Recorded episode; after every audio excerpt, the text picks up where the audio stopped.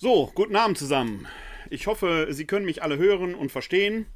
Ich freue mich, dass Sie hier live zugeschaltet haben, sofern es sich um den 2. Februar im Jahr des Herrn 2022 handelt. Wir haben 19 Uhr, es ist wieder Zeit für die Glaubensinformation. Und entweder haben Sie sich ja live zugeschaltet im Webinar unter www.kck42.de-webinar. Dann können Sie hier live mitdiskutieren oder Fragen stellen. Wenn Sie hier live im Webinar sind, Sie sehen unten diese äh, Menüleiste, da haben Sie die Handhebefunktion. Äh, wenn Sie da eine Zwischenfrage haben, können Sie die gerne benutzen, dann können Sie da draufklicken. Ich sehe dann hier in der Teilnehmerliste, dass Sie da eine Frage haben und würde äh, Sie dann, Ihnen dann das Wort erteilen. Davon können Sie gerne Gebrauch machen. Ich begrüße Sie aber auch sehr herzlich, wenn Sie sich live bei Facebook äh, dazugeschaltet haben denn da übertragen wir live hin. Äh, ich habe den Stream hier parallel laufen äh, bei der Live-Veranstaltung. Auch da können Sie in die Kommentarspalte ähm, Fragen hineinstellen. Sofern ich die hier wahrnehme, versuche ich die schon während der Live-Veranstaltung äh, zu beantworten. Wie gesagt, das ist ein bisschen tricky, weil ich hier über zwei Bildschirme arbeite. Wenn es in der Live-Veranstaltung nicht klappen sollte, verspreche ich aber, es im Nachhinein zu tun. Also kein Kommentar, keine Frage soll hier unbeantwortet bleiben. Und natürlich sind Sie sehr herzlich willkommen, wenn Sie sich die Aufzeichnung anschauen, später bei YouTube oder in meinem Podcast als Audiodatei. Da können Sie den Podcast der Glaubensinformation abonnieren unter podcast.br-werner-kleine.de. Da können Sie auch den entsprechenden RSS-Feed auf Ihren Podcatcher downloaden und haben dann jeweils die aktuelle Folge der Glaubensinformation verfügbar. Und da haben Sie natürlich auch die Möglichkeiten, im Nachhinein Fragen zu stellen. Schicken Sie mir dann sehr gerne eine E-Mail an info-katholische-citykirche-wuppertal.de. Die kommt dann direkt zu mir und dann werde ich auch da auf Ihre Fragen eingehen können. Kommt immer darauf an, wie hoch der Mailverkehr da ist. Da können schon mal ein paar Tage vergehen, aber ich verspreche Ihnen, keine Mail wird unbeantwortet bleiben. Also, wenn Sie da Fragen haben, machen Sie da sehr gerne Gebrauch von und kontaktieren Sie mich über die Kommentarfunktion oder via E-Mail. Die E-Mail-Adresse info-katholische-citykirche-wuppertal.de können Sie auch sehr gerne nutzen, wenn Sie Themenanregungen haben. Denn die Glaubensinformationen gibt es ja schon sehr lange. Wir treffen uns in nicht pandemischen Zeiten live im katholischen Stadthaus seit mittlerweile nahezu zwei Jahren. Geht das aufgrund der Corona-Pandemie nicht mehr so ohne weiteres, weil wir da die Abstände wahren müssen und es ist im Moment ja noch überhaupt nicht klar, wann man äh, da wieder in einer entsprechenden Freiheit und Sicherheit mit umgehen kann. Deshalb sind wir froh, dass wir in einem Zeitalter leben, in dem wir die Möglichkeiten der Digitalität haben und auf diese Weise miteinander äh, zusammenkommen können, hier übers Internet, live oder hinterher in der Aufzeichnung. Äh, die Glaubensinformation findet in der Regel zweiwöchentlich statt, im Wechsel bibeltheologische oder systematisch-theologische Abende. Heute ist es eher ein bibeltheologischer Abend, denn es geht um das Vaterunser und da haben wir ja mit dem Matthäusevangelium und dem Lukasevangelium zwei hervorragende Zeugnisse. Das, die gesamte Reihe Glaubensinformation geht in einem Jahresturnus, immer, man kann sagen, von den Sommerferien zu den Sommerferien hin. Wir orientieren uns ganz grob am großen Glaubensbekenntnis. Deshalb wiederholt sich ein Teil der Glaubensinformation, der Themen immer wieder. Auch das Vaterunser werden Sie, wenn Sie in der Historie zurückgehen, öfter schon mal finden.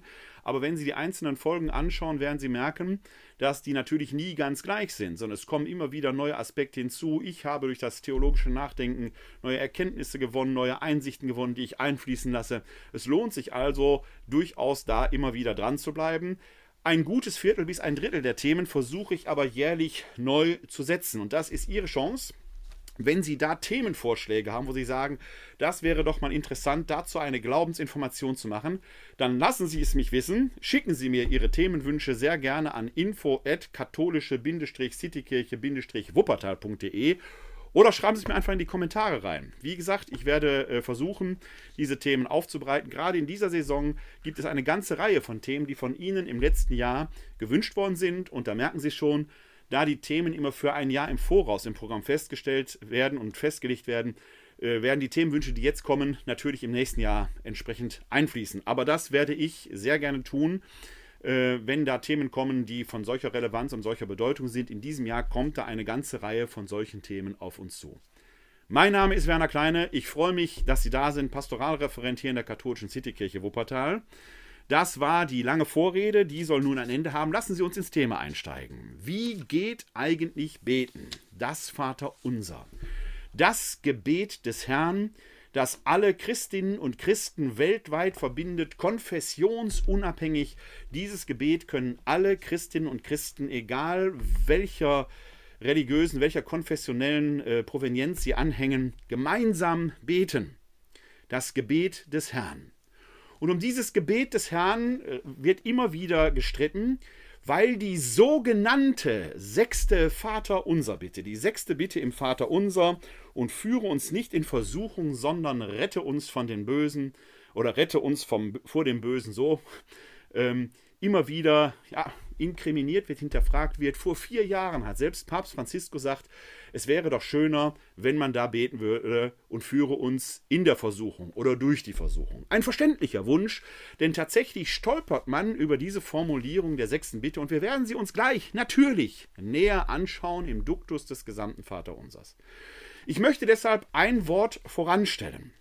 Generell. Natürlich kann man beten und führe uns durch die Versuchung oder in der Versuchung. Natürlich kann man das machen. Das ist aller Ehren wert und nur allzu verständlich, dass man so beten möchte.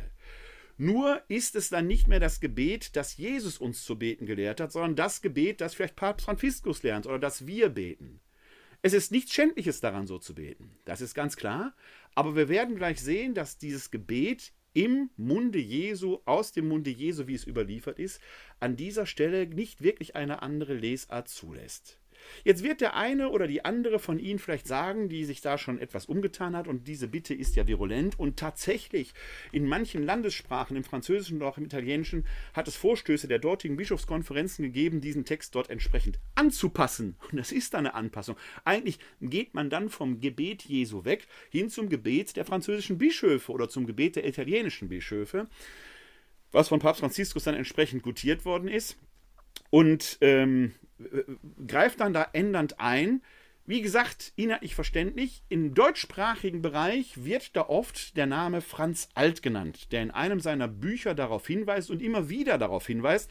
Man muss dabei sagen, Franz Alt ist kein Theologe. Ich weiß gar nicht, inwieweit er sich mit den biblischen Sprachen überhaupt auskennt, aber Franz Alt nimmt für sich in Anspruch zu wissen, was wirkt, dass Jesus wirklich gesagt hat.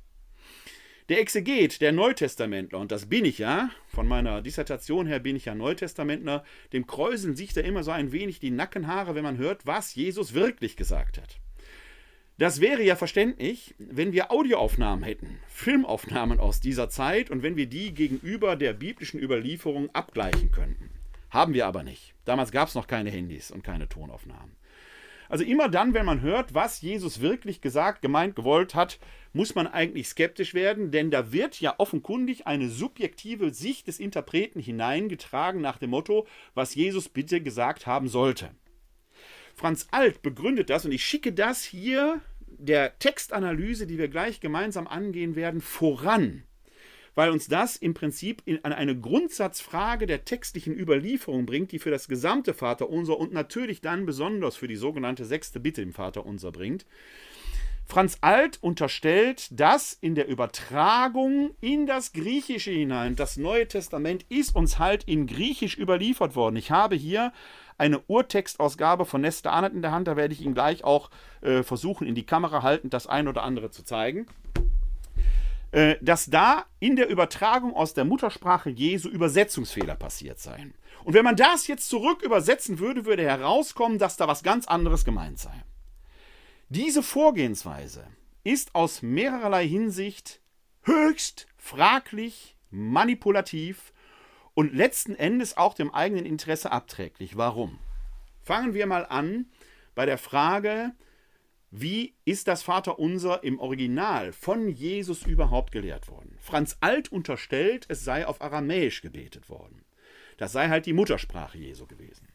Jetzt muss man an dieser Stelle die Frage stellen, in welcher Sprache hat Jesus denn wahrscheinlich gepredigt? Und ich muss Ihnen sagen, wir wissen das nicht. Ja, Aramäisch wird die Muttersprache Jesu gewesen sein. Und natürlich wird er, es wird ja in den Evangelien überliefert, dass er in der Synagoge von Kapharnaum aus der Torah, aus dem Propheten gelesen habe. Natürlich wird er Hebräisch gekonnt haben, also schon zwei Sprachen. Es wird auch nicht ohne Griechisch gegangen sein. Wir wissen aus dem Neuen Testament, aus den Rückschlüssen, die wir ziehen können, dass Jesus zumindest im Umfeld Galiläas, wahrscheinlich in Tiberias oder Sephoris, am Aufbau der dortigen Städte mitgearbeitet hat. Diese Stadtnamen sind schon griechisch. Die damalige Verkehrssprache war das Griechische, also analog zum heutigen Englisch. Es ist also doch höchstwahrscheinlich anzunehmen, dass Jesus Griechisch gesprochen hat. Wie gut, kann ich Ihnen nicht sagen, aber er wird es gekonnt haben, ebenso wie Latein, denn die Römer waren ja im Land und werden das umgangssprachliche Latein gesprochen haben, das auch Jesus konnte. Also ist davon auszugehen, dass Jesus mindestens vier Sprachen verstehen, vielleicht sogar sprechen konnte, nämlich Aramäisch, Hebräisch, Griechisch, also Altgriechisch und natürlich Latein. Die These zu behaupten, es wäre zwingend gegeben, dass bestimmte Stellen in der Bibel auf Aramäisch ursprünglich verkündet worden sind, ist im besten Sinne von Wahrscheinlichkeiten zu beantworten. Wenn wir in das Setting der Bergpredigt bzw. der Feldrede des Lukas schauen, und das ist ja das Setting, in dem das Vaterunser überliefert wird, kann man ja die Frage stellen, wenn da tatsächlich mehrere Menschen waren, und möglicherweise vielleicht sogar Soldaten anwesend waren, an die richtet sich Jesus ja. Ist es dann wahrscheinlich, dass er auf Aramäisch gesprochen hat oder nicht eher auf einer Sprache, die auch wirklich alle verstanden haben, also Griechisch? Die Frage muss man stellen und so eindeutig wie beispielsweise Franz Alter vorgeht, ist es dann eben nicht. Das ist Punkt 1. Punkt 2. Franz Alt suggeriert, speziell mit Blick auf die sechste Vaterunser Bitte, dass er in einer Rückübersetzung dazu kommt, dass im Aramäischen eine bestimmte Verbform, der sogenannte Kausalstamm, der zweite Stamm verwendet worden sei. Hierzu muss man sagen, dass die semitischen Sprachen, dazu gehört das Hebräische, das Aramäische, aber auch das Arabische, von der Sprachlogik her anders funktionieren als die indogermanischen Sprachen, zu denen auch das Griechische, das Lateinische und auch das Deutsche gehört. Wir in unserer Sprache kennen Tempusformen wie Vergangenheit, Gegenwart, Zukunft. Präteritum, Imperfekt und was weiß ich was. Diese Sprach, diese Verbform, diese Tempusform gibt es in den semitischen Sprachen so nicht. Die werden durch entsprechende Umbildungen formuliert. Man kennt aber in den semitischen Sprachen sogenannte Aktionsformen, sogenannte Stämme. Da gibt es zehn Stück von. Die kennen wir in unseren Sprachen wiederum nicht. Die müssen wir entsprechend umformen. Das heißt, wenn ich einen entsprechenden Stamm, Verbstamm dort im Aramäischen vorfinde und will den jetzt in Griechisch oder Deutsch wiedergeben, dann muss ich eine Transferleistung erbringen. Soweit hat Franz Alt recht. Aber natürlich muss ich diese Transferform der Verb, ursprünglichen Verbform entsprechend erbringen. Franz Alt suggeriert jetzt, dass dort willkürlich offenkundig, denn in beiden Fällen, das Vaterunser ist im Matthäusevangelium und im Lukasevangelium überliefert, suggeriert jetzt, dass in beiden Fällen haben wir nämlich sowohl im, Hebrä im, im Matthäusevangelium als auch im Lukasevangelium an dieser Stelle in der sechsten Vater unser Bitte eine wortwörtliche Parallele, dass dort eine Falschübersetzung vorliegt, die manipulativ vorgenommen wäre. Wenn man das rückübersetzen würde ins Aramäische, müsste der Kausalstamm heißen und der würde heißen und führe uns durch die Versuchung. Das ist manipulativ. Denn wir wissen nicht, wenn das Vaterunser tatsächlich auf Aramäisch gebetet worden wäre, ob da tatsächlich der zweite Stamm oder nicht der erste, vierte, fünfte oder sonst ein Stamm genommen wäre. Abgesehen davon, dass auch der zweite Stamm, der Kausalstamm, übersetzt werden kann mit und führe uns nicht in Versuchung. Löst also nichts. Es ist manipulativ von Franz Alt, zumal der natürlich einen Trick anwendet, der sagt, da ist was falsch übersetzt worden, ich übersetze es nach eigenem Interesse zurück und übersetze das wieder ins Deutsche. Also transferiere das nochmal. Das ist ein stille Postspiel, da kommt bei raus, was ich raushaben möchte. Manipulativ bis dort hinaus. Zweiter Grund, warum das skeptisch zu betrachten ist. Dritter Grund, es gibt ja heute noch aramäische Christen, die die Muttersprache Jesu sprechen. Die beten natürlich auch ein Vaterunser. Und die haben in ihren Bibeln, in ihren aramäischsprachigen Ausgaben auch das Vaterunser drinstehen. Und siehe da, da steht genau der entsprechende, ihre entsprechende Übersetzung, wenn man das betet, und eben nicht der zweite Stamm. Es steht sogar ein anderes Verb da, als Franz Alt annimmt. Es steht dort und führe uns nicht in Versuchung. Also auch aramäische Christen beten das, was wir in unserer Sprache so beten, eben aber auch in einer anderen Wortwiedergabe, als Franz Alt sie gerne hätte. Dritter Grund, warum Franz Alt an dieser Stelle irrt. Und der vierte Grund ist, ja, das Neue Testament liegt uns nur auf Griechisch vor. Ich möchte Ihnen jetzt eine kleine, winzig kleine Einführung in die äh, Frage der Textüberlieferung geben. Und zwar, ich schlage Ihnen mal hier die Seite des Matthäus-Evangeliums auf, auf dem das Vater unser überliefert ist. Wenn Sie hier live dabei sind oder den Film anschauen, dann können Sie sich das anschauen. Für diejenigen, die den Audiopodcast anhören, ich versuche Ihnen die Datei äh, abfotografiert hinterher in die, äh, ja, zum Download bereitzustellen. Das Vater Unser sehen Sie hier, was so abgesetzt ist. Das ist das Vater Unser auf Griechisch in der Version des Matthäus-Evangeliums. Da sehen Sie unten in Vers, jetzt muss ich selber mal gucken, 13 hier unten, das ist die sogenannte sechste Bitte und führe uns nicht in Versuchung. Auf Griechisch. Auf Griechisch heißt die, ich lese Ihnen die mal vor, und wie gesagt, an diesem Punkt gibt es eine wortwörtliche Parallele zum Lukas-Evangelium.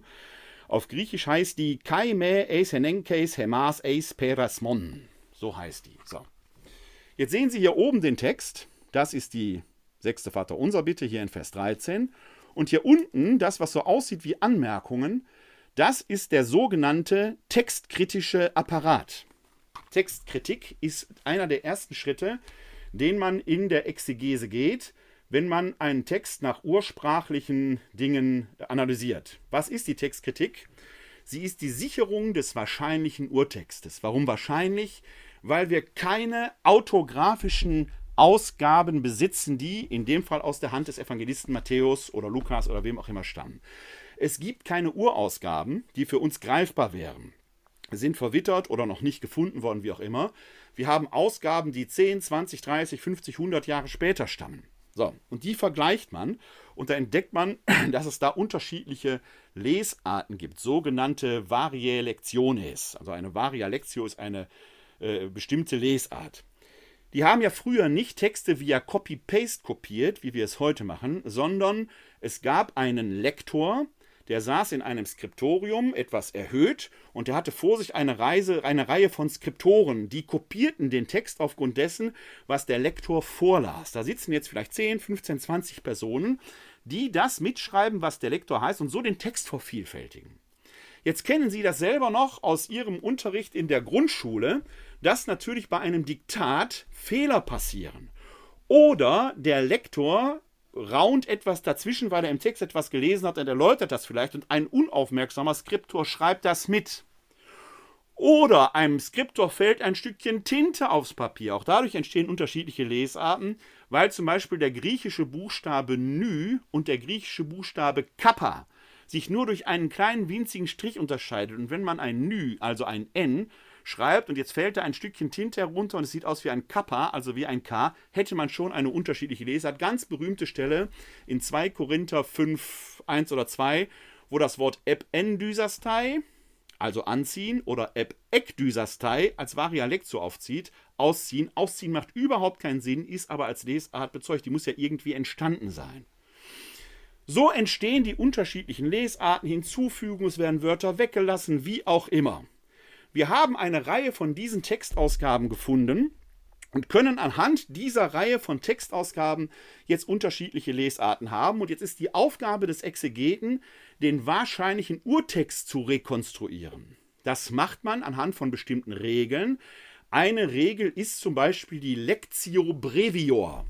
Die kürzere Lesart ist die wahrscheinlich ursprünglichere, weil es wahrscheinlicher ist, dass zu einem Text Dinge hinzugefügt werden, als dass von einem Text Dinge weggenommen werden. Deswegen ist es wahrscheinlich, dass die ursprünglichere Lesart diejenige ist, die kürzer ist. Das ist das eine. Eine zweite wichtige Regel ist die Lectio difficilior. Die Lectio difficilior geht davon aus, dass die wahrscheinlich schwierigere Lesart die ursprünglichere ist, weil es eher eine Tendenz zur Vereinfachung gibt, also Dinge vereinfachen zu erklären und zu erläutern. Und natürlich gibt es da noch die Qualität der Schriftzeugen und macht eine Aussage überhaupt im Text ganzen logisch Sinn und so weiter und so weiter. Der Witz ist, dass es bei der sechsten Vaterunser Bitte überhaupt keine Varia Lectio gibt die ist in allen Textzeugen von alters her gleich überliefert worden. Im Gegenteil, bei Lukas, da finden Sie die sechste Vater unser Bitte, ich schlage Ihnen die mal auf, hier in Lukas 11,4, da ist die hier oben. Da finden Sie auch keine Varia Lectio, eher genau die parallele Formulierung. Da sehen Sie aber hier hinten dieses kleine Zeichen, was so aussieht wie ein T. Und da findet man hier unten dann im textkritischen Apparat die Ergänzung, dass auch bei Lukas gestanden hat, und erlöse uns von dem Bösen. Hat also mal ein Lektor eingefügt, findet sich aber nicht in allen Textzeugen des Lukas-Evangeliums. Deshalb greift bei Lukas die Lectio Brevior. Der Lukas hatte diese Bitte um die Erlösung von dem Bösen wahrscheinlich ursprünglich nicht. Die ist aus Gründen der Parallelität später mal bei Lukas eingefügt worden. Kommen wir aber gleich später nochmal drauf zu sprechen, wo das möglicherweise herkommt. Gegen Franz Alt spricht also auch, dass es just hier an dieser Stelle gar keine Lesartvarianten gibt im Wortlaut. Noch schärfer ist aber das Schwert, dass gerade der Matthäus in seinem Evangelium zahlreiche Hebraismen und Aramaismen hat, wo er offenkundig auf den originären Wortlaut der Worte Jesu zurückgreift und sie sogar in hebräischer Diktion wiedergibt. Hier gerade nicht. Zumal schreiben die Evangelisten das Vaterunser in einer Zeit auf, in der es noch Augen- und Ohrenzeugen gab. Es wäre doch also zu vermuten gewesen, dass bei einer Fehlübertragung hier ja Kritik laut geworden wäre. Die ist aber nicht zu verzeichnen. Man kann es drehen und wenden, wie man will. Dort steht, und führe uns nicht in Versuchung. Das mag Herrn Alt passen oder nicht. Es mag Ihnen und mir passen oder nicht. Das Gebet Jesu lautet an dieser Stelle und führe uns nicht in Versuchung. Wer dort beten möchte und führe uns in der Versuchung oder durch die Versuchung, mag das tun. Es ist dann nur nicht mehr das Gebet Jesu. Es ist ein schönes Gebet, zweifelsohne, und man kann das so beten, aber es ist dann eben nicht mehr das Gebet, das Jesus uns gelehrt hat. Im Gegenteil, bei dem Vorschlag von Franz Alt und der Papst Franziskus fällt ja da geradezu, möchte ich fast sagen, drauf rein, entsteht etwas, was wir textkritisch nach Art der Lectio Difficilior im Vergleich zum Urtext zurückweisen müssen, denn es ist eine Vereinfachung. Hier ist eine Textstelle, die unseren Intellekt herausfordert, die eigentlich zu der Frage führen müsste, was ist eigentlich dieser Perasmos, was ist das für eine Versuchung, vor der wir da äh, zittern, in die Gott uns nicht führen möge. Die Frage wäre doch wichtig zu stellen, und ich spoilere jetzt etwas, wir werden sie gleich stellen.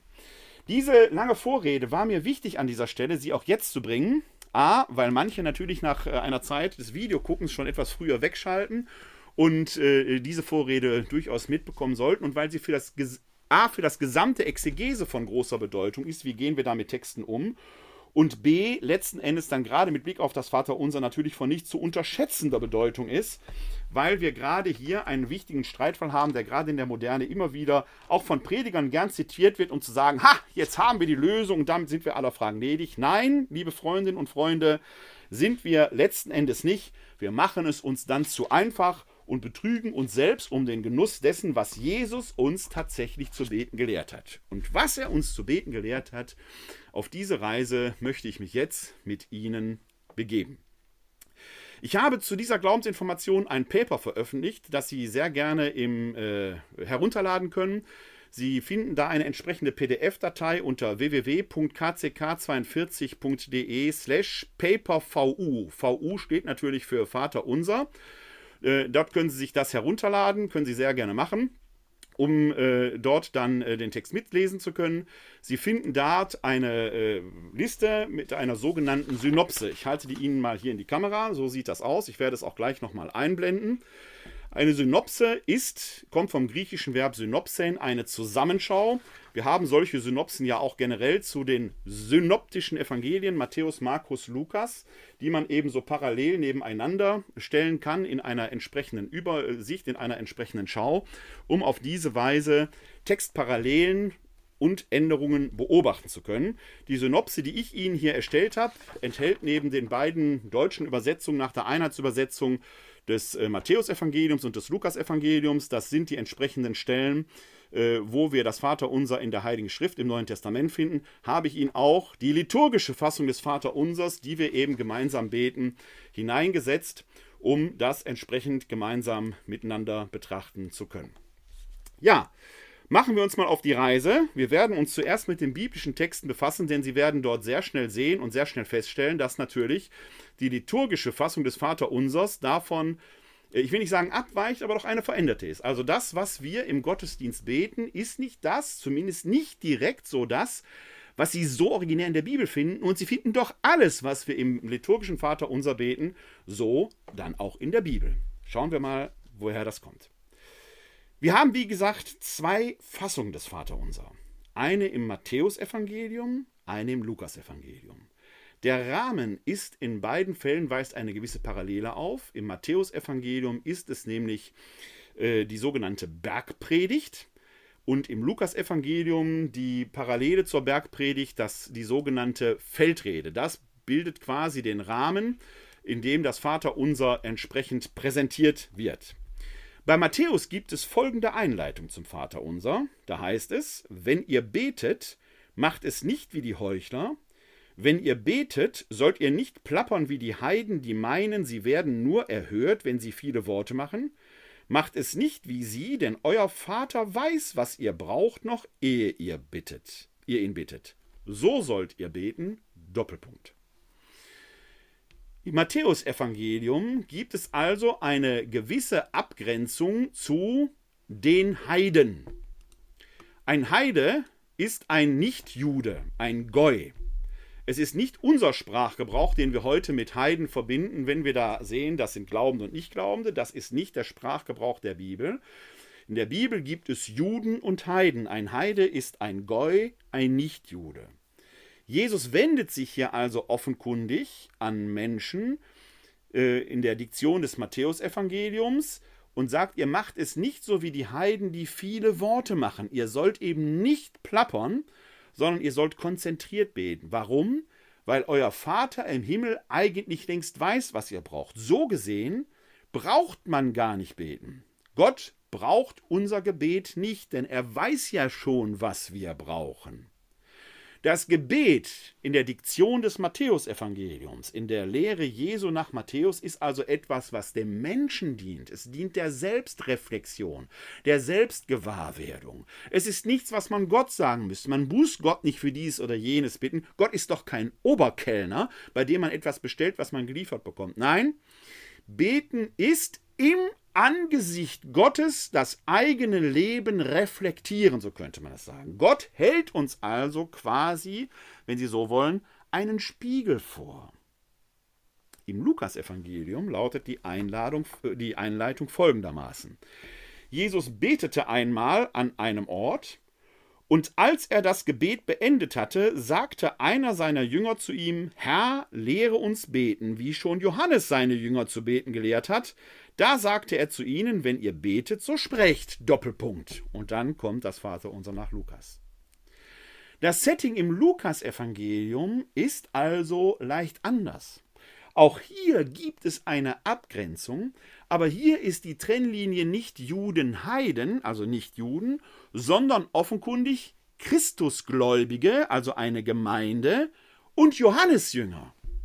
Dies ist die Trennlinie da. Die Johannesjünger sind für uns heute eigentlich oft nur durch das Echo der Evangelien zu greifen. Es gibt heute noch im Nahen Osten die Johannesjünger, die Johanniten ist eine kleine Gemeinschaft, eine kleine Glaubensgemeinschaft, die keine große nennenswerte Bedeutung hat, die aber auf die Johanniten dieser Urzeit zurückgeht. Es waren Anhänger Johannes des Täufers. Die begegnen uns im Neuen Testament immer wieder und offenkundig war es in dieser Frühzeit der Christenheit durchaus eine relevante Konkurrenz, die sich vielleicht sogar um die Frage drehte, wer ist denn der Messias? Ist es Johannes der Täufer oder ist es der Jesus von Nazareth? Natürlich schimmert in den Evangelien, klar, das Bekenntnis zu Jesus von Nazareth durch, weshalb die Johannesjünger da immer so etwas äh, vorkommen, dass sie die Ratsuchenden sind, dass sie, dass Johannes sogar seine Jünger zu Jesus schickt und sagt, er ist der Herr und so weiter. Tatsächlich im zeithistorischen Kontext war das gar nicht so klar und es mag durchaus sein, dass im Umfeld der lukanischen Gemeinde, an die er sein Evangelium ursprünglich schreibt, die Johannesjünger eine veritable Konkurrenz waren. Und da sagt Jesus, Be äh, ähm, die Johannesjünger hatten offenkundig auch eigene Gebete. Die Jünger fragen selber, wir wollen auch ein Gebet haben. Und hier lehrt Jesus ein Gebet in Abgrenzung zu den Johannesjüngern.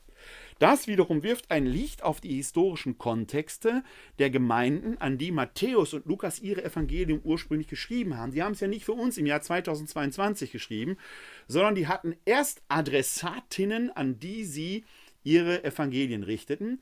Und da wissen wir, dass es im Fall des Matthäus eine tendenziell judenchristliche Gemeinde war. Wie gesagt, Matthäus hat in seinem Evangelium eine ganze Reihe von Hebraismen. Er kann also so schreiben, dass Menschen, die aus dem jüdischen Kontext kommen, das auch verstehen, Hebräisch und Aramäisch. Allein das ist schon ein Argument gegen Franz Alt. Ich erwähnte es vorhin schon. Lukas hingegen schreibt eher für eine heidenchristliche Gemeinde, die im hellenistischen Kontext lebt. Also die matthäische Gemeinde ist die semitische Denkweise gewohnt, die jüdische Tradition. Lukas schreibt an eine hellenistische Gemeinde, die den paganen Kontext des hellenistischen und vielleicht auch des römischen Polytheismus mitbringt. Das wiederum hat Auswirkungen auf die Präsentation des Vaterunseres, wie wir gleich sehen werden. Denn wir werden sehen, dass an manchen Stellen die Überlieferung zwischen Lukas und Matthäus doch ziemlich parallel läuft, aber hier und da dann doch signifikante Unterschiede hat. Und jetzt spoilere ich schon wieder. Das Vaterunser, das wir liturgisch beten, versucht nichts zu verlieren von beiden Fassungen und doch alles zu bewahren. Es ist eine sogenannte Evangelienharmonie, bei der man im Endeffekt die matthäische Variante nimmt und die lukanische Variante nimmt und die so ineinander fügt, dass das, was gleich ist, gleich bleibt. Und da, wo kleine, aber signifikante Unterschiede bestehen, die beide doch aufgehoben werden. Beispiel in der Brotbitte heißt es bei Matthäus, wir schauen sie uns gleich näher an, gib uns heute das Brot, das wir brauchen. Bei Lukas heißt es, gib uns täglich das Brot, das wir brauchen. Da stehen auch im Griechischen unterschiedliche Begriffe. Hat was mit dem Zeitverständnis zu tun, gucken wir uns gleich an. In unserem liturgischen Vater unser wird beides ineinander gefügt. Unser tägliches Brot gib uns heute. Täglich Lukas, heute Matthäus. Das Brot, das wir brauchen, das wir brauchen, fällt dann, weil es das tägliche Brot heute gibt, wird dann quasi ausgelassen, weil das sonst zu tautologisch wäre. Aber an dieser Stelle können Sie sehr schön sehen, wie das liturgische Vaterunser aus einer Ineinanderfügung der beiden biblischen Versionen entsteht. entsteht. Ein Vorgang, den wir katholischerseits übrigens auch bei den Einsetzungsberichten haben. Da haben wir ja vier Fassungen. 1 Korinther, Matthäus, Mat äh, Markus und Lukas. Bei Matthäus und Markus finden Sie zum Beispiel mein Blut vergossen für die vielen. Bei äh, Paulus und bei Lukas finden Sie mein Blut vergossen für euch. Und in unserer liturgischen Fassung hören Sie mein Blut vergossen für euch und die vielen. Da wird auch beides zusammengefügt. So entsteht also die liturgische Fassung, die versucht, den gesamten biblischen Bestand in sich aufzusaugen, in sich aufzunehmen, in sich zu vereinen. Hier aber machen wir uns jetzt erstmal auf die Spur der einzelnen Fassungen und wir beginnen mit Matthäus. Ich trage das Vaterunser in der matthäischen Version einmal zur Gänze vor. Matthäus betet folgendermaßen. Unser Vater in den Himmeln, dein Name werde geheiligt, dein Reich komme, dein Wille geschehe, wie im Himmel so auf der Erde. Gib uns heute das Brot, das wir brauchen, und erlass uns unsere Schulden, wie auch wir sie unseren Schuldnern erlassen haben. Und führe uns nicht in Versuchung, sondern rette uns vor dem Bösen. Lukas betet, Vater, dein Name werde geheiligt, dein Reich komme. Gib uns täglich das Brot, das wir brauchen, und erlass uns unsere Sünden, denn auch wir erlassen jedem, was er uns schuldig ist, und führe uns nicht in Versuchung. Punkt. Ich habe vorhin schon darauf hingewiesen, dass in Anna Varia Lectio bei Lukas auch zu verzeichnen ist, dass da diese Bitte der Errettung vor dem Bösen folgt. Die ist aber zahlenmäßig nicht so hoch bezeugt, so nach der Regel der Lectio Brevior, das lukanische Vaterunser wahrscheinlich kürzer war und diese ganz abschließende Bitte so nicht hatte. Sie merken, dass der Duktus des Textes in beiden Fällen gleich ist. Die innere Struktur ist gleich, die schauen wir uns gleich als erstes an. Aber dann gibt es signifikante kleine Unterschiede in der Formulierung, die möglicherweise mit der Adressatenorientierung der Texte zu tun haben, weil die in unterschiedliche kulturelle Kontexte hineinsprechen. Und hier sehen Sie, dass natürlich die Griechen, die Autoren des Neuen Testamentes in der Lage waren, sehr adressatenorientiert zu denken. Just bei der sechsten Vater unser bitte aber gerade nicht. Schauen wir erstmal auf die Dramaturgie des Vaterunsers, denn die ist sehr erhellend. Wenn wir auf die alte jüdische Weise des Betens schauen, wie Juden früher beteten, dann finden wir dort die sogenannte Berakah-Struktur. Beim Beten kann man sich das nämlich so vorstellen, dass der Beter auf der Erde ist, rein grafisch betrachtet, Gott natürlich im Himmel gedacht wird und der Himmel ist dazwischen wie eine, wie soll ich sagen, Grenze. Ich versuche Ihnen das mal grafisch aufzuzeichnen hier auf meinem iPad. Ich muss die beiden Sachen nur mal kurz miteinander koppeln. Dann können wir uns das Ganze nämlich auch in Form einer Grafik näher anschauen. Kleinen Moment. So, jetzt muss ich es noch koppeln und dann können wir uns das näher anschauen. So, da haben Sie mein iPad, hoffentlich können Sie es sehen. Ich muss es noch. Ja, Es wäre eine gute Musik für eine kleine Pausenmusik, bis es funktioniert. So, jetzt müsste mein Whiteboard kommen, damit Sie auch sehen können, was ich hier zeichne. Der Computer versucht die Verbindung noch herzustellen. Jetzt hat er sie. So, wenn wir nämlich auf diese Struktur näher schauen, hier läuft irgendein Ton parallel.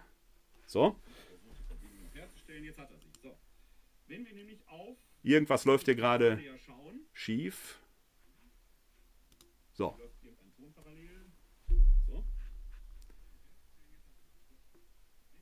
Irgendwas läuft hier gerade nicht so, wie es laufen sollte. Ich versuche das mal eben. So, jetzt müsste es wenigstens leise sein. Also, wir haben hier ähm, den Menschen auf der Erde, den Beter, der auf der Erde betet, und Gott im Himmel.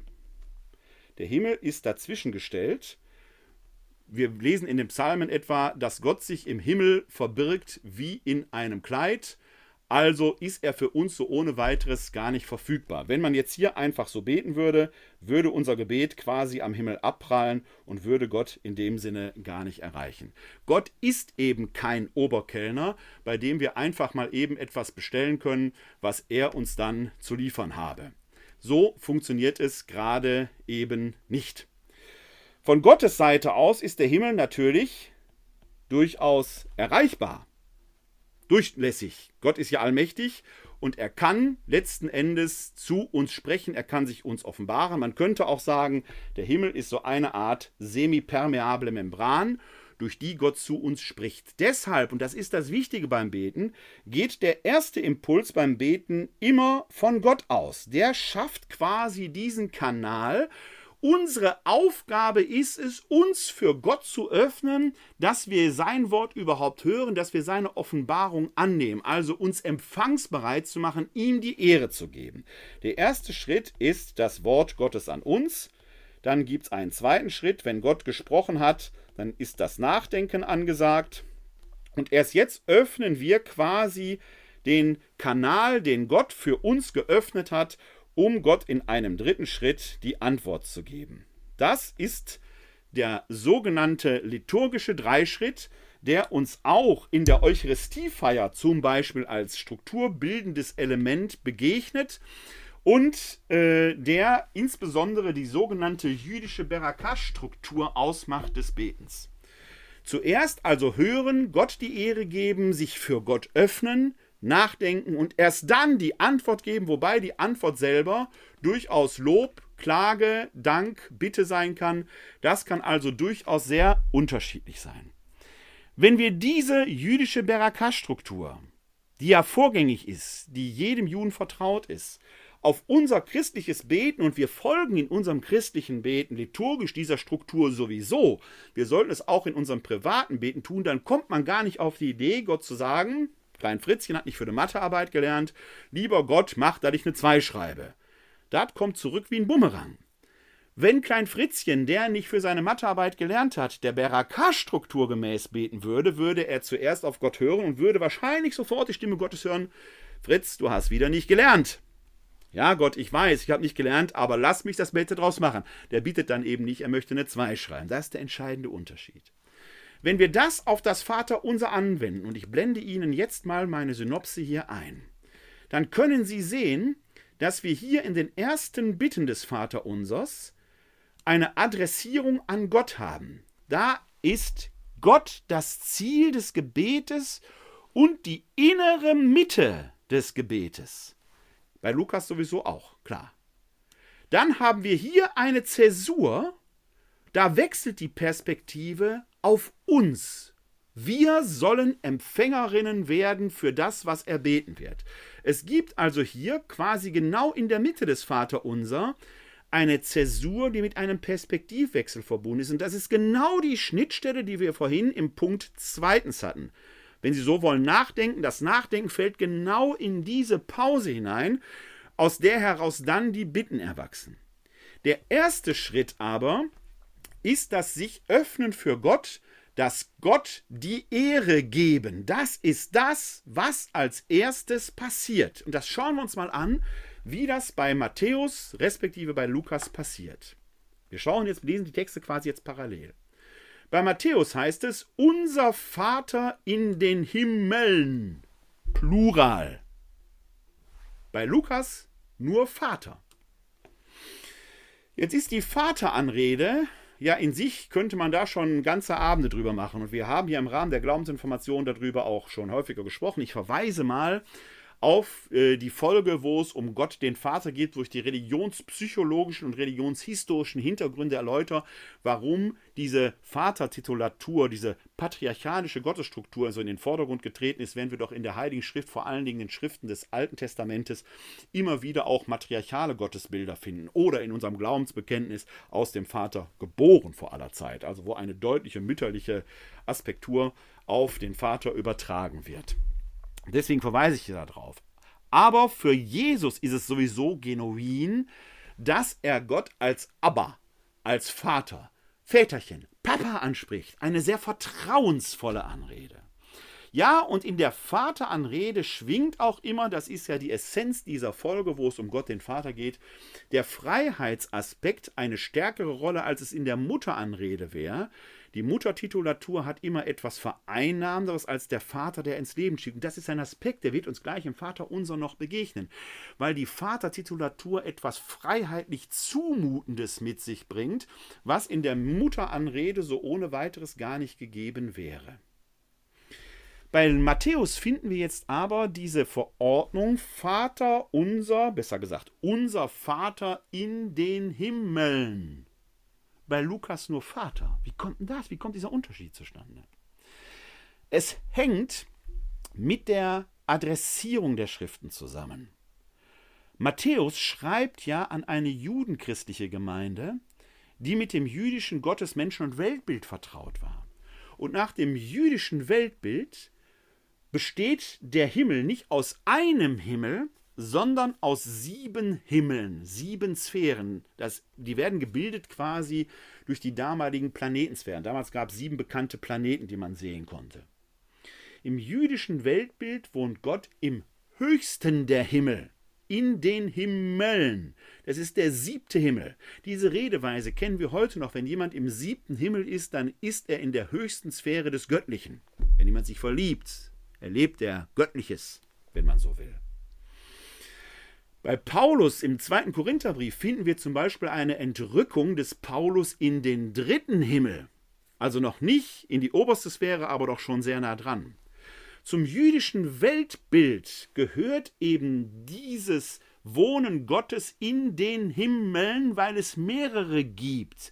Deswegen kann die Gebetsanrede Unser Vater in den Himmeln muss sie pluralisch formuliert sein, weil sie sich an den Gott, der in der höchsten himmlischen Sphäre thront, richtet.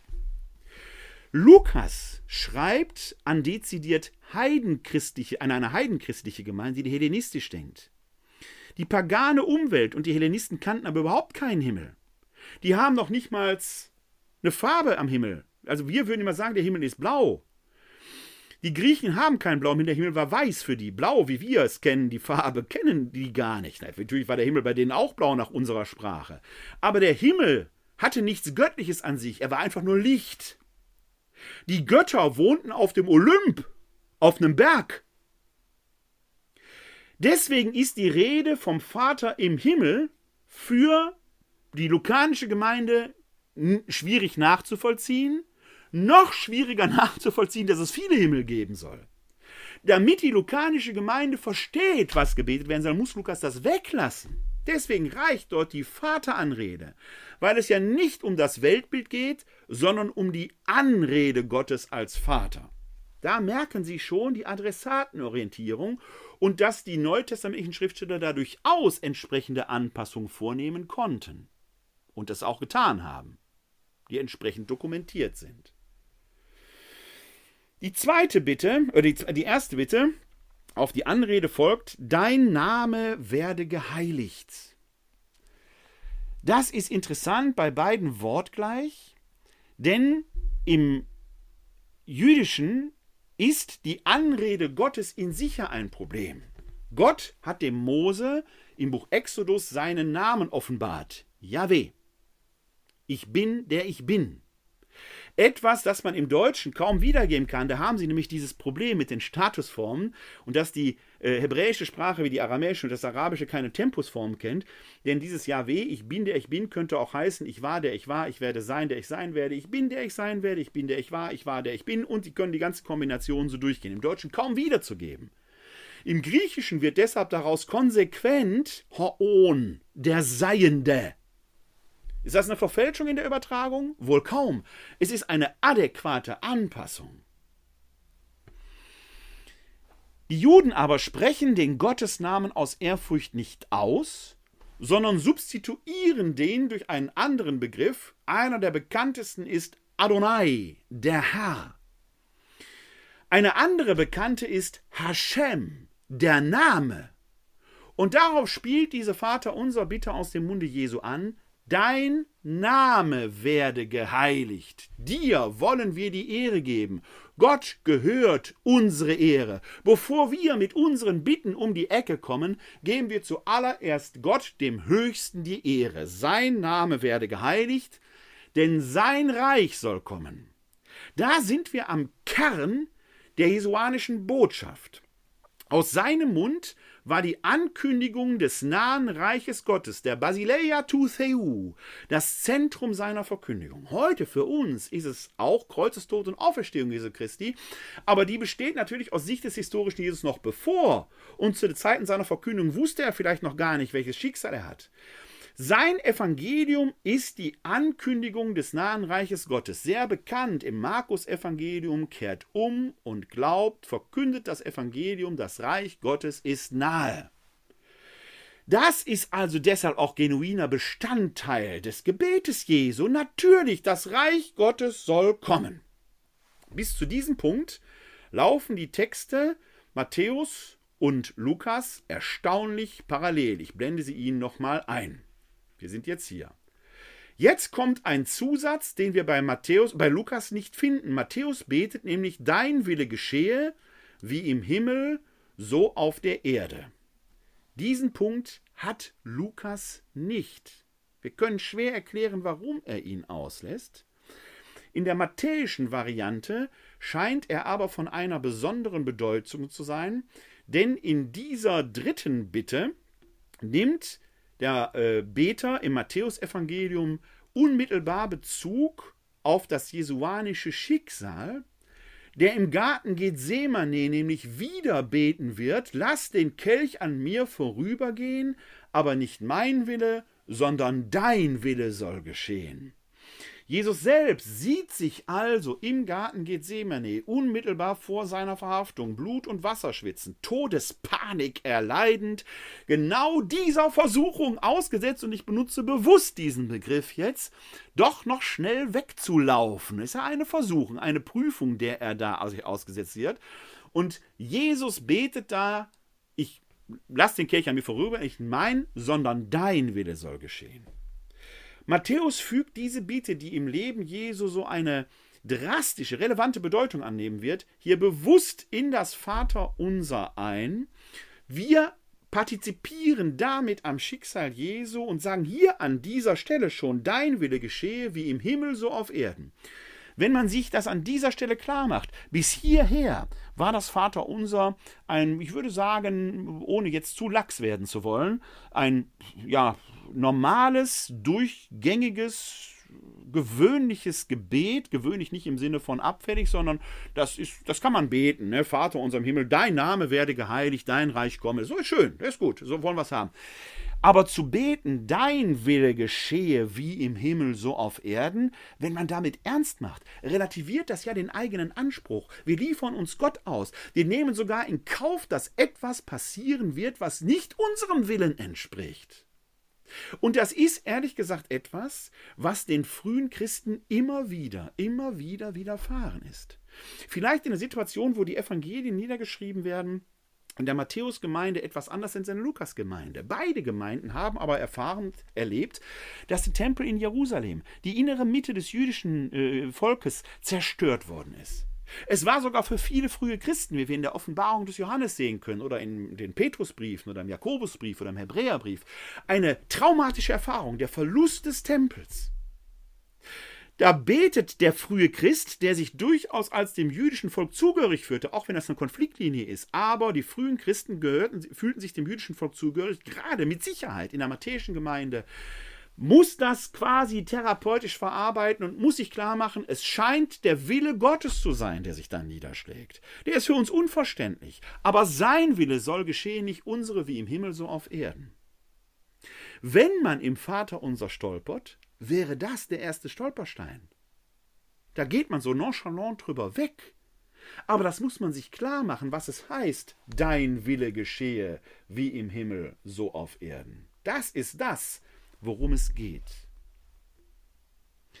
Dann wechselt die Perspektive. Sie wechselt nämlich von der Verehrung Gottes, von der Perspektive auf Gott hin zu der Perspektive des Beters, der jetzt mit seinen Bitten kommt. Wenn Sie nochmal an die Berdakar-Struktur denken, Schritt 1 war den Blick auf Gott richten, ihm hören, sein Wort, seine Offenbarung annehmen. Das haben Sie bisher im Vater unser getan. Dann kam Schritt 3, das Nachdenken.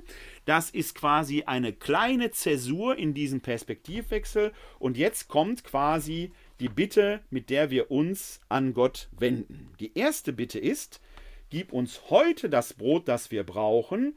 In der matthäischen Version, bei Lukas ist es dann, gib uns täglich das Brot, das wir brauchen. Wie kommt es an dieser Stelle zu dieser kleinen, charmanten, zu diesem kleinen, charmanten Unterschied zwischen der matthäischen und der lukanischen Version? Hier müssen wir nochmal auf die Adressatenorientierung schauen und uns vergegenwärtigen, dass Matthäus eben für eine judenchristliche Gemeinde, also eine potenziell semitisch denkende Gemeinde, semitisch-sprachlich denkende Gemeinde richtet, während Lukas sein Vater uns an eine Gemeinde richtet, die griechisch spricht, also indogermanisch denkend. Und diese indogermanische Denkweise unterscheidet sich von der semitischen Denkweise eben durch das Vorhandensein von Tempusformen der Sprache, die es in den semitischen Sprachen so nicht gibt, und damit auch ein ganz anderes Sprachgefühl entsteht. Die semitische Denkweise ist sehr präsent, sehr gegenwärtig, sehr im Hier und Sein agierend und denkend. Das bringt die Sprache quasi so mit sich. Deswegen kann Jesus auch sagen, Denkt nicht an das, was morgen geschieht. Jeder Tag hat eine, seine eigene Sorge. Denkt an heute. Hier und jetzt ist wichtig. Deswegen kann Matthäus beten, gib uns heute das Brot, das wir brauchen. Morgen ist ein neues heute. Da hat diese Bitte wieder seine Berechtigung. Aber diese Vaterunser Bitte, diese äh, ähm, vierte Vaterunser Bitte im Matthäusevangelium ist sehr präsentisch denkend, jeder Tag hat seine eigene Sorge und sehr vom Vertrauen auf Gott geprägt, der sein Volk doch immer wieder erhalten hat, jeden Tag neu, weil jeder Tag ein neues Heute ist. Da kommt ein sehr starkes Gottvertrauen zum Tragen, was auch in der Sprache sich entsprechend ausdrückt. Deswegen beten wir, unser, Tag, unser Brot gib uns heute, also, oder besser gesagt, gib uns heute das Brot, das wir brauchen nicht mehr und nicht weniger. Weniger schon gar nicht, die Existenz muss gesichert sein, aber es ist auch nicht mehr erforderlich, weil das, was zum Leben genügt, eben erwartet und erbeten wird. nicht mehr und nicht weniger. Letzteres, das wir brauchen, haben wir bei Lukas auch. Aber bei Lukas haben wir, gib uns täglich das Brot, das wir brauchen. In den griechisch denkenden Köpfen der lukanischen Gemeinde könnte ein Gib uns heute das Brot, das wir brauchen, sofort, allein aus der sprachlichen Denkweise heraus auslösend, weil es Gegenwart, Zukunft und Vergangenheit gibt, weil es ein Morgen. Für den semitisch denkenden Menschen ist jeden Tag ein neues Heute, für den griechisch denkenden Menschen ist heute heute und morgen morgen. Deshalb muss der Lukas hier, um den Kern des Textes zu treffen, diese sprachliche Variante des täglich nehmen, weil dadurch genau derselbe Gedanke evoziert wird, der bei Matthäus vorhanden war, weil jeder Tag eben ein Heus heute ist, also täglich. Das macht die Unterschiede aus zwischen Lukas und Matthäus, die in der Adressatenorientierung bestehen. In unserem liturgischen Vaterunser, ich habe es eingangs schon erwähnt, werden beide Varianten zu unser tägliches Brot gibt uns heute tautologisch zusammengefügt, weshalb man dann dieses das wir brauchen, weil es eine zusätzliche Tautologie wäre, weil es das tägliche Brot, da steckt dieses was wir brauchen quasi semantisch mit drin und heute auch gegeben werden soll, wird das dann weggelassen in der liturgischen Fassung. Der eigentliche Kasus Knaxus dieser vierten Bitte des Vaterunsers liegt aber im Brot. Warum nicht Wasser? Warum nicht Wein? Warum nicht Fleisch? Warum nicht Nahrung? Warum nicht Lebenserhaltung allgemein? Die Frage muss doch gestellt werden. Die übergehen wir so nonchalant. Warum Brot? Weil im Brot etwas zum Ausdruck kommt, was uns heutigen vielleicht gar nicht mehr so geläufig ist, den frühen Christen, den Juden zumal, aber unmittelbar vor Augen stand. Es gibt ja jüdische Dankgebete, die im Neuen Testament immer wieder angespielt werden, wenn es heißt, bei den Mählern, die Jesus gehalten hat, er nahm das Brot und sprach das Dankgebet. Macht er sowieso beim letzten Abendmahl, aber bei der Speisung der 5000 auch. Da richtet er seinen Himmel zum Himmel, spricht das Dankgebet und verteilt das Brot dann. Was für ein Dankgebet ist denn das? Das wird ja da nicht überliefert. Es musste nicht überliefert werden, weil es den damaligen Adressaten bekannt wäre. Und Ihnen und mir, sofern Sie zu den liturgisch praktizierenden Menschen gehören, ist es eigentlich auch bekannt, auch wenn wir es nur leider allzu selten hören, denn ein an diese alten jüdischen Dank- und Segensgebete, die Berakot, erinnerndes oder angelehntes Gebet, beten die Priester in der heiligen Messe bei der Gabenbereitung, wenn die, das Brot gebracht wird. Wir singen derweil meistens ein Lied. Wir hören dann, ne, wir hören es eben leider nicht. Wir sehen dann, dass der Priester etwas murmelt, zuerst über das Brot und dann über den Kelch mit Wein und Wasser. Wenn wir dort kein Lied singen würden und die Orgel schweigen würde, würden wir hören, was der Priester betet. Und er betet dann ein Gebet, das im Sprachduktus eben, ja, es ist nicht fremd, aber doch anders als das wir gewohnt sind. Das liegt daran, dass der Priester dort Gebete spricht, die sehr stark auf die jüdischen Wurzeln unserer Liturgie zurückgehen, nämlich auf diese jüdischen Dankgebete. Über das Brot würde er nämlich beten, folgendes Gebet. Gepriesen bist du, Herr, unser Gott, Schöpfer der Welt. Du schenkst uns das Brot, die Frucht der Erde und der menschlichen Arbeit. Wir bringen dieses Brot vor dein Angesicht, damit es uns das Brot des Lebens werde. Das ist das Dankgebet, das Jesus oft über das Brot gesprochen hat. Ein vergleichbares Gebet betet der Priester auch über den Kelch. Da sagt er nämlich: Gepriesen bist du, Herr, unser Gott, Schöpfer der Welt. Du schenkst uns den Wein, die Frucht des Weinstocks und der menschlichen Arbeit. Wir bringen diesen Kelch vor dein Angesicht, damit er uns das Kelch des, der Kelch des Heiles werde. Beide Textphrasen, beide Gebetsteile fangen mit Gepriesen bist du Herr unser Gott, auf Hebräisch eben Beraka. Das sind die Beraka-Gebete. Hier ist nur vom Brot die Rede, warum nicht vom Wein? Der Hintergrund mögen die Abendmahlsberichte sein. Man kann ja auch bei uns in der römisch-katholischen Fraktion die Frage stellen, warum wir meistens nur den Brot und nicht den Wein bekommen in der Heiligen Messe. Das hat erstmal praktikable Gründe, auch Gründe, die aufs Mittelalter zurückgehen. Im Mittelalter gab es eine Synode, die die sogenannte Konkomitanzlehre veröffentlicht hat und formuliert hat. Die Konkomitanzlehre sagt, dass wir immer den ganzen Christus in jedem Tröpfchen des konsekrierten Weines und jeder Partikel des konsekrierten Brotes, der Hostie des Leibes Christi empfangen. Also egal, ob man nur eine Partikel äh, der Hostie empfängt, die ganze Hostie sowieso, oder ein Tröpfchen des Weins, man vereinigt sich immer mit dem ganzen Christus, die Konkomitanzlehre. Jesus sagt aber in den Abendmahlsberichten immer auch, nach den Synoptikon, ich werde nicht mehr von der Frucht des Weinstocks trinken, bis ich mit euch davon trinken werde im Reich meines Vaters.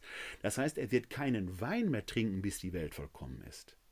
Tatsächlich, bei der Emmaus-Geschichte im Lukasevangelium erkennen die Emmaus-Jünger ihn, als er das Brot nimmt. Von Wein ist da gar nicht die Rede. Das Brot ist also der Bedeutungsträger, der stärkere Bedeutungsträger als der Wein. Warum? Weil im Brot etwas auf besondere Weise zum Ausdruck kommt, an das dieses Berdaka-Gebet erinnert. Ich trage es noch einmal vor. Da redet der Priester meist eben leise. Schöner wäre, wenn es auch mal laut tun würde, damit wir es immer wieder hören würden. Gepriesen bist du, Herr, unser Gott, Schöpfer der Welt. Du schenkst uns das Brot, die Frucht der Erde und der menschlichen Arbeit. Wir bringen dieses Brot vor dein Angesicht, damit es uns das Brot des Lebens werde. Brot ist Frucht der Erde, von Gott geschenkt und der menschlichen Arbeit. Das ist das Interessante. Das macht Brot aus. Brot fällt nicht vom Himmel. Brot wächst nicht auf Bäumen, Brot hängt nicht an Reben, im Brot muss die göttliche Gabe, der die Ehren wachsen lässt, was der Mensch von sich aus nicht machen kann. Das ist Teil der Schöpfung, die muss der Mensch aber ernten, zu Mehl vermahlen, zu Teich vermengen, zu Brot backen. Das ist das, was Gott nicht macht. Gott gibt die göttliche Gabe des Weizens und dann muss die menschliche Arbeit hinzukommen. Brot entsteht, wenn Gott und Mensch zusammenwirken. Das ist der Sinn dieser vierten Bitte, dass wir eben nicht da sitzen und sagen, Gott mach, Gott tu, sondern dass wir die göttliche Gabe annehmen und durch menschliche Arbeit verarbeiten, also in unser Tun bringen. Wir müssen das unsere dazu tun. Das ist ja der Auftrag, den der Adam im Paradies bekommt, bevor er in das Leben geschickt wird, du wirst dein Brot im Schweiße deines Angesichtes verdienen und Gott gibt das Seine trotzdem noch hinzu. Deswegen die Brotbitte. Und Sie merken, wir sind noch lange nicht bei der sechsten Bitte, die oft so diskutiert wird. Warum gehen wir über die Brotbitte so leichtfertig hinweg? Wir sitzen und sagen, unser tägliches Brot gibt es heute, wie kleine Kinder, die sagen, ja, mach. Nein! In der vierten Bitte der Brotbitte steckt schon ein ganz tiefer Knacksus drin, weil da ein Anspruch an uns formuliert wird. Wir müssen nämlich das unsere dazu tun. Dann kommt im Matthäusevangelium und erlass uns unsere Schulden, wie auch wir sie unseren Schuldnern erlassen haben. Im Lukasevangelium und erlass uns unsere Sünden, denn auch wir erlassen jedem, was er uns schuldig ist. Auch hier haben wir erstmal auf der semantischen Ebene feine Unterschiede. Der Matthäus, eher jüdisch-semitisch denkend, spricht von Schulden. Ähm, Lukas, eher hellenistisch auf seine Gemeinde denkend, spricht von Sünden. Eine Sünde ist eine Verfehlung, also etwas, wo ein Mensch einen Fehler gemacht hat. Im hebräischen, im semitischen Denken, also im jüdischen Gottesbild, steht der Mensch durch eine solche Verfehlung aber in der Schuld Gottes. Der hat quasi bei Gott einen Schuldschein hinterlegt, die er auch wieder ausgleichen kann. Also auch hier merken wir, wie die traditionellen Denkweisen anders sind. Etwas, was dem freien Griechen so vielleicht gar nicht eingefallen wäre. Deswegen geht es da eher um Verfehlung. Interessant ist aber, dass es auch in der Perspektivität äh, der Bitte um Vergebung eine äh, leicht andere Rolle gibt, denn bei Matthäus heißt es, erlass uns unsere Schulden, wie auch wir sie unseren Schuldnern erlassen haben. Da ist also das Verzeihen, das Vergeben dem Nächsten gegenüber etwas, was der Bitte um die eigenen, den eigenen Schuldenerlass vorgängig ist. Der matthäische Beter verlangt nichts, was er nicht selbst bereit wäre zu geben, und diese Bereitschaft muss quasi vorgängig erfolgt sein. Versöhnung ist ein Geschäft, ein Geschäft, es geht um Schulden, auf Gegenseitigkeit. Wenn wir das mal auf die Praxis der kirchlichen Gegenwart übertragen, wo in manchen Diözesen, in unserer Erzdiözese Köln ja insbesondere, wo die Rückkehr von Rainer Maria Wölke als Erzbischof von Köln am 2. März bevorsteht.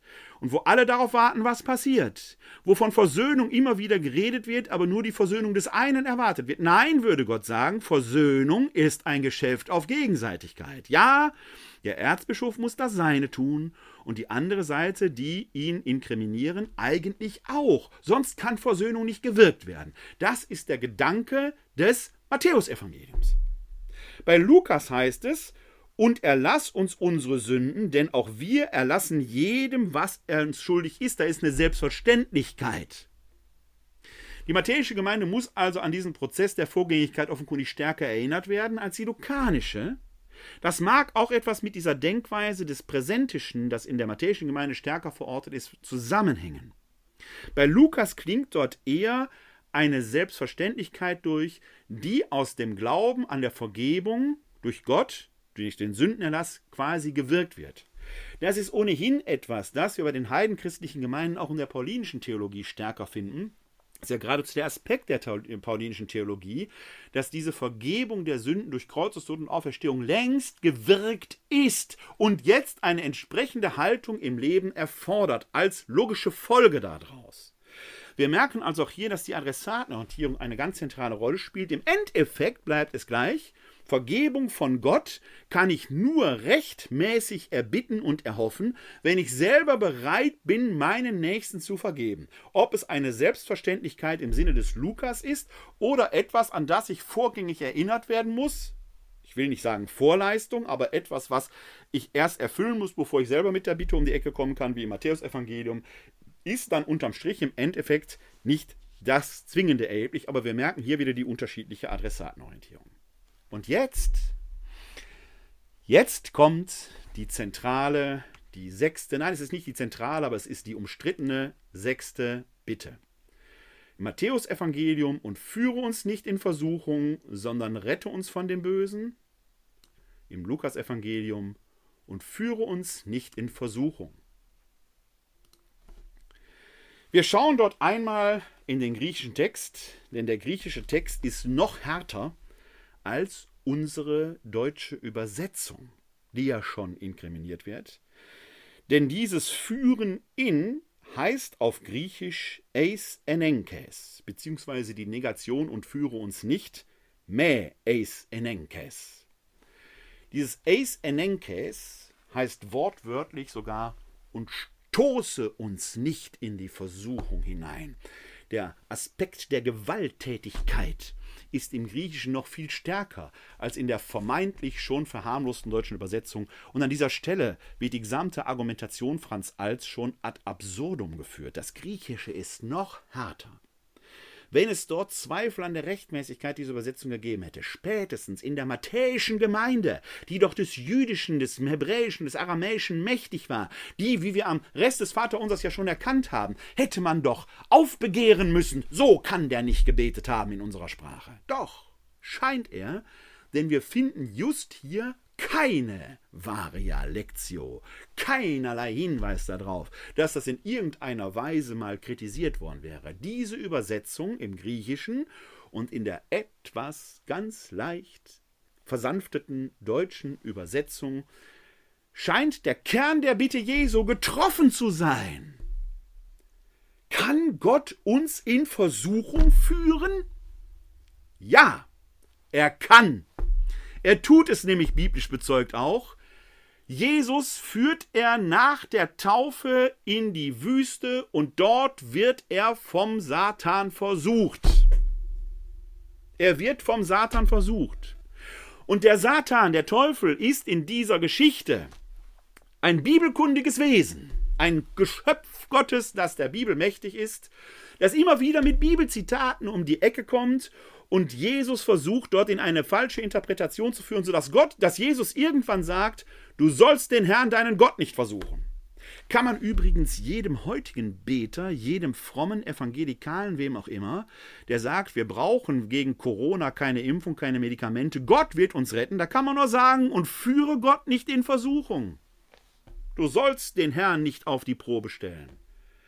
Wenn stellt Gott uns auf die Probe? Ein Gedanke, der im Jakobusbrief dazu führt, weil die Gefahr einer solchen Behauptung natürlich da drin ist, dass Gott der Versucher sei, der Prüfer sei. Der Prüfer ist aber in der hebräischen Denkweise der Satan. Satan ist ursprünglich der Ankläger vor Gott, der uns auf die Glaubwürdigkeit prüft, so wie er Hiob eben auf seinen Glauben prüft.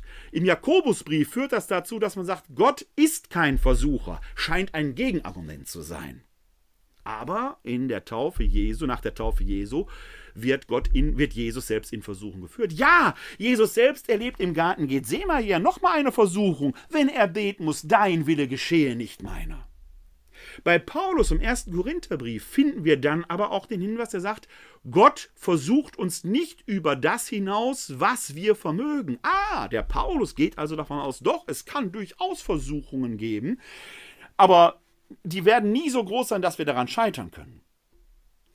In den Petrusbriefen hingegen schimmert wieder ein Aspekt durch, dass es dann doch reale Prüfungen geht, an denen der Mensch scheitern kann. Um was handelt es sich denn da? Wie komme ich überhaupt darauf? Das griechische Wort für Versuchung ist Perasmos. Kann auch Prüfung bedeuten. Und wenn wir auf eine Suche nach der Verwendung dieses Begriffs im Neuen Testament geben, dann werden wir feststellen, dass es in sehr unterschiedlichen Zusammenhängen gebraucht wird. Hier im Vater unser eher in einer allgemeinen äh, Formulierung.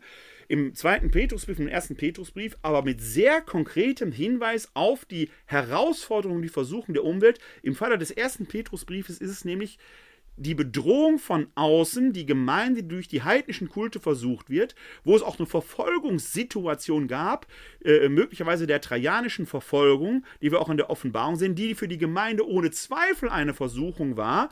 Die Offenbarung des Johannes setzt sich damit auch auseinander. Wenn man nämlich der Kaiserstatue opfern sollte und das als Christ tat, hatte man Abgötterei geleistet. Das ist eine reale Versuchung. Wenn man ihr nämlich nicht opferte, war man sozial sowieso geächtet, man war vom Geschäftsleben ausgeschlossen und möglicherweise befand man sich sogar im Gefängnis wieder. Das ist eine sehr reale Versuchung. Halte ich in einer solchen Situation am Glauben fest oder suche ich mein irdisches Heil? Dass man in einer solchen Situation Gott bietet, führe mich nicht in eine solche Versuchung. Die ist nämlich höchst real, ist doch nur verständlich. Dass wir heute hier in Westdeutschland, in Europa, in einer Situation, in der wir in unserem Glauben nicht oder noch nicht verfolgt sind, uns an so einer Bitte stoßen, kann ich nachvollziehen. Aber gehen Sie doch mal in den Nahen Osten, gehen Sie mal Iran, Irak. Wenn dort Menschen sind, die Christ werden und sich den staatlichen Verfolgungen ausgesetzt sehen und dann vor der Gewissensfrage stehen, halte ich zu Christus ja oder nein, dann betet man und führe mich nicht in Versuchung ganz anders. Das heißt nämlich automatisch, erspare mir diese Situation. Sie merken, dass wir hier oft ein Problem konstruieren, das daraus entsteht, weil wir hier stolpern und den Text vereinfachen wollen, der in existenziellen Situationen höchst relevant ist. Die Frage ist nämlich, was ist Versuchung? Was ist der Perasmos, der im Neuen Testament mit Versuchung und oder Prüfung übersetzt werden kann? Wenn ich hier zum Beispiel statt Versuchung die Übersetzungsvariante Prüfung nehmen würde, dann würden wir hier beten und führe uns nicht in die Prüfung. Und dann bekommt der Text einen ganz anderen Klang, weil Versuchung hat für uns immer mit Sünde zu tun. Da geht es aber gar nicht drum. Es geht um die äh, Ersparung einer Entscheidungssituation. Und die kann innerhalb des neutestamentlichen Kontextes durchaus unterschiedlich sein. Sie kann nämlich, der Perasmos kann erstens höchst konkret sein, wenn es um eine Entscheidungssituation für oder gegen Jesus geht. Wenn ich angesichts der Kaiserstatue mein eigenes Leben rettend dem Kaiser opfer, habe ich faktisch Christus verraten. Weil ich dort dem Kaiser als Gott gehuldigt habe und nicht dem eigentlichen Gott und König Jesus Christus. Wenn ich dem Kaiser nicht huldige, verliere ich möglicherweise meine Existenz. Reale Versuchung, höchst real. Verständlich, dass man darum bittet, erspar mir das, führe mich nicht da hinein. Denn es wird ja als Gottes Fügung betrachtet, sich dazu bewähren. Die spätneutestamentlichen Schriften sprechen deshalb auch, bleibt standhaft im Glauben, bewährt euch, weil es höchst real war. Es gibt aber noch eine andere Versuchung, die ja adressiert sein könnte, die im Duktus des Vaterunsers selbst liegt. Nämlich ersten, äh, zweitens, wenn man dem Beispiel Jesu folgt, Garten Gethsemane, und die Beterinnen und Beter des Vaterunsers kennen doch den Ausgang der Geschichte schon. Auch wenn das Vaterunser relativ gesehen am Beginn des Matthäusevangeliums steht, wissen sie doch aufgrund des Glaubensbekenntnisses doch schon, dass dieser Jesus am Kreuz sterben und von den Toten auferstehen wird. Sie wissen doch schon, dass er im Garten Gethsemane selbst damit gerungen hat, möglicherweise der Versuchung zu erliegen, abzuhauen und damit das Erlösungswerk nicht zu vollbringen der dann aber eben mit dem Vater unser beten, und da ist der inhaltliche Konnex, dein Wille geschehe.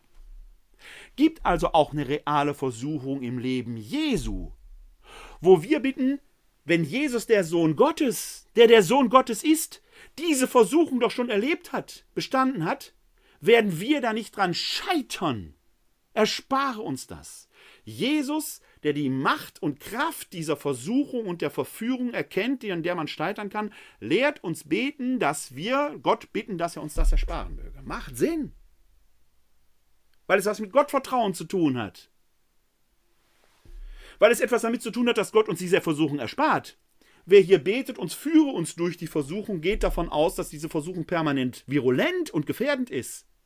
Diese Bitte hier ist viel gottvertrauter im letzten Ende. Da geht es doch gar nicht die Frage, kann Gott uns da hineinführen? Warum kann er kann, Beispiel Leben Jesu zeigt das, aber diese Bitte ist doch von einem viel größeren Vertrauen geprägt, dass Gott uns das ersparen möge.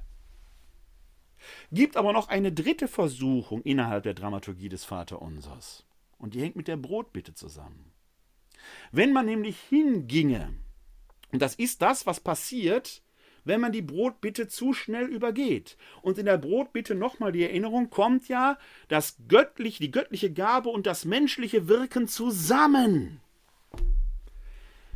Wenn man die Brotbitte aber übergeht und sagt, lieber Gott, schmeiß Brot vom Himmel, was soll ich dafür arbeiten? Dann ist das die Versuchung dass der Mensch sein eigenes Schicksal eben nicht in die Hand nimmt. Dabei ermächtigt Gott uns, mit unseren Möglichkeiten das Schicksal in die Hand zu nehmen. Das gesamte Wirken Jesu, das Öffentliche, ist darauf ausgelegt, die Menschen immer wieder zu ermächtigen. Da, wo Zeichen geschehen, wo Heiligung geschehen, ist das eben nicht in wunderbarer Weise, dass Jesus winkend durchs Volk schreitet und alle Kranken werden gesund. Nein, entweder aktiviert er die Menschen, Etwa die Blinden von Jericho, die er zu sich ruft, er lässt sich nicht herab zu denen, er geht nicht zu denen hin, er ruft sie zu sich, aktiviert, ermächtigt also die Eigenkräfte, die noch da sind. Oder er verweist darauf, dein Glaube hat dir geholfen, das sind die Stellen, wenn die, die ihn dort um Hilfe bitten, von sich aus schon diese Ermächtigung gezeigt haben, das Dach schon abgedeckt haben oder wie die blutfüßige Frau sich durch, zu ihm durchgerungen im wahrsten Sinn des Wortes haben.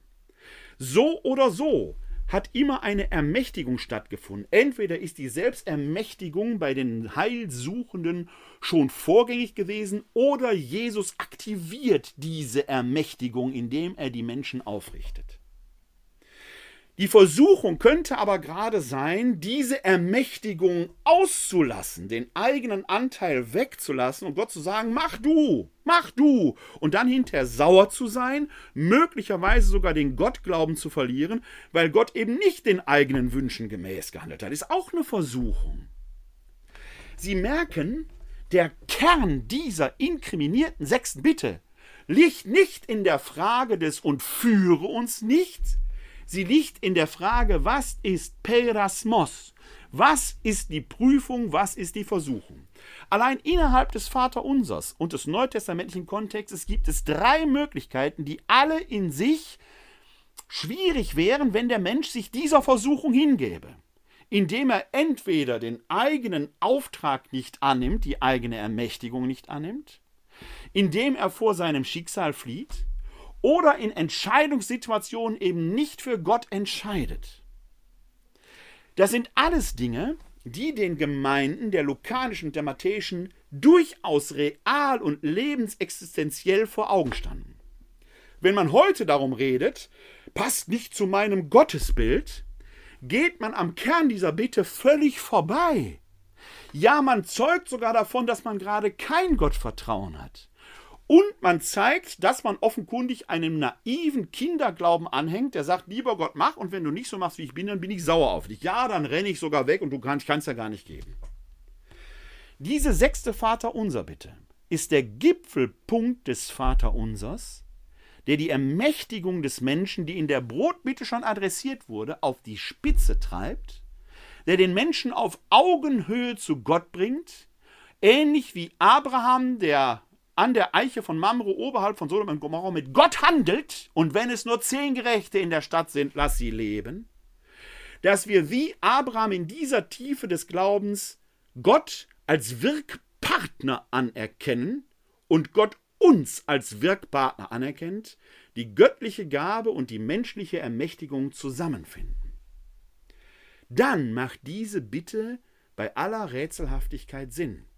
Und wer dort betet und führe uns durch die Versuchung, gibt den menschlichen Anteil schon auf und sagt, nee, das musst du machen. Bevor Gott uns trägt, wird er immer sagen, was hast du schon getan, um diese Situation zu bewältigen?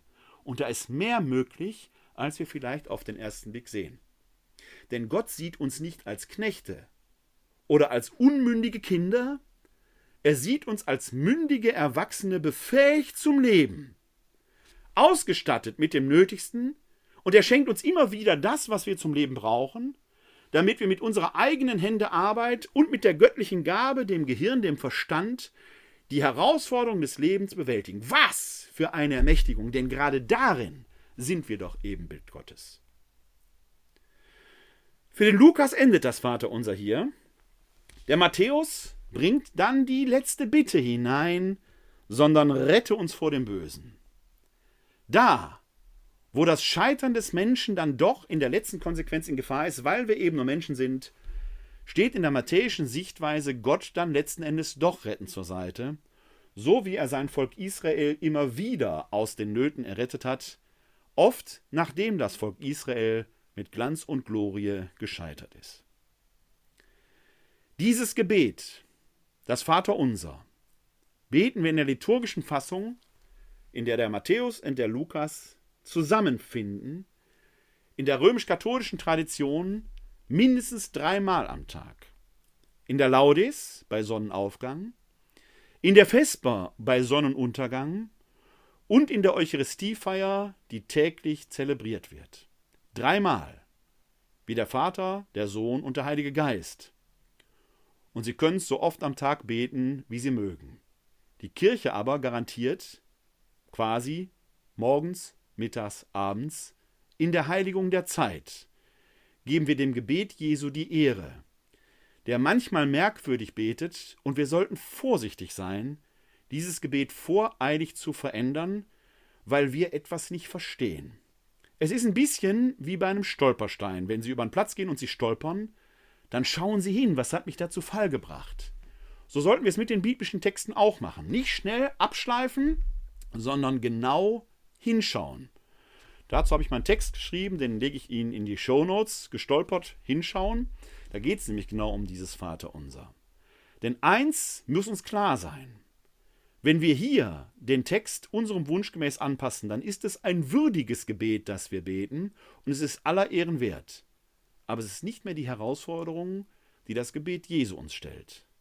Und jetzt können Sie entscheiden, ob Sie das Gebet beten wollen, das Jesus uns gelehrt hat, oder das eigengemachte Gebet, das aller Ehren wert ist. Zum Abschluss möchte ich hier das Gebet beten, das Jesus uns zu beten gelehrt hat, und wenn Sie mögen, beten Sie doch einfach mit. Vater unser im Himmel, geheiligt werde dein Name, dein Reich komme, dein Wille geschehe, wie im Himmel so auf Erden, unser tägliches Brot gib uns heute und vergib uns unsere Schuld, wie auch wir vergeben unseren Schuldigern. Und führe uns nicht in Versuchung, sondern erlöse uns von dem Bösen. Und nach alter Väter Sitte fügen wir gerne die Schluss, den Schlusslobpreis, die Doxologie hinzu, denn dein ist das Reich und die Kraft und die Herrlichkeit in Ewigkeit. Amen. Ja, vielleicht haben Sie noch Fragen dazu. Wenn Sie hier live im Webinar zugeschaltet sind, sind Sie gerne eingeladen, diese Fragen jetzt auch zu stellen. Ich sehe jetzt erstmal, dass das nicht der Fall ist. Wie gesagt, mein Angebot gilt. Schreiben Sie gerne Ihre Fragen in die Kommentare oder schicken Sie mir eine E-Mail an info@katholische-citykirche-wuppertal.de. Ich versuche die dann so schnell wie möglich und so zeitnah wie möglich zu beantworten. Ähm, Sie sind sehr herzlich willkommen zur nächsten Glaubensinformation. Die findet jetzt erst in drei Wochen statt. Wir sind einmal kurz aus dem Rhythmus geraten. Das hängt damit zusammen, dass es äh, nächste Woche eine wichtige Sitzung gibt, an der ich teilnehmen muss. Äh, die nächste Glaubensinformation findet statt am 23. Februar um 19 Uhr, wieder live hier im Webinar unter www.kck42.de-webinar oder live bei Facebook, wenn Sie da zuschauen mögen.